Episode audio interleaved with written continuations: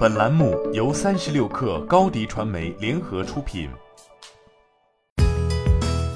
本文来自三十六氪见习作者宋文倩。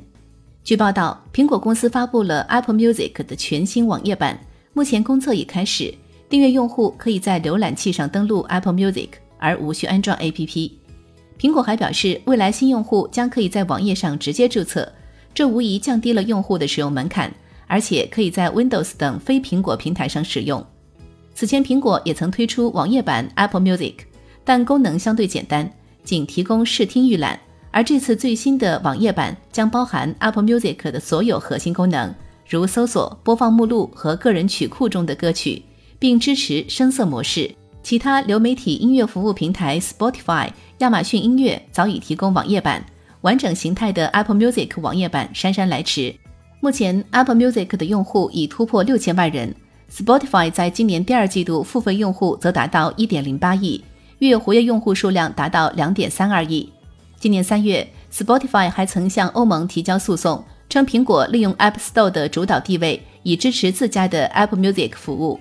在音乐服务领域，Apple Music 与巨头 Spotify 的竞争将更加难分难解。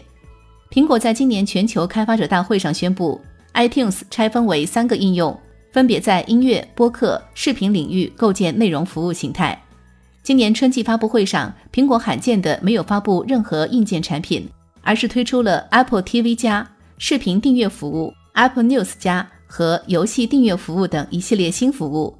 苹果 Q3 财报显示，服务业务的营收为一百一十四点五五亿美元，在总营收占比百分之二十一，成为 iPhone 业务下的第二大支柱型业务。不过，苹果的订阅服务一直和 iPhone、iPad、Mac 等硬件绑定在一起，这是苹果整合自身生态系统的策略。好处是可吸引用户购买苹果硬件设备，但弊处是可能丢失潜在用户群。此次苹果推出 Apple Music 网页版，或是试图将订阅服务全面拓展至非苹果平台，以吸引更多用户。目前，Apple Music 采取付费订阅的方式，在美国地区每月订阅价格约九点九美元。基本符合每月十美元的行业标准，能为苹果带来持续的收入来源。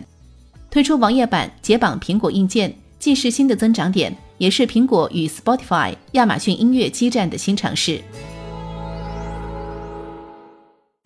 欢迎加入三十六氪官方社群，添加微信 baby 三十六氪 b a b y 三六 k r，获取独家商业资讯，听大咖讲风口，聊创业。和上万客友一起交流学习。高迪传媒，我们制造影响力。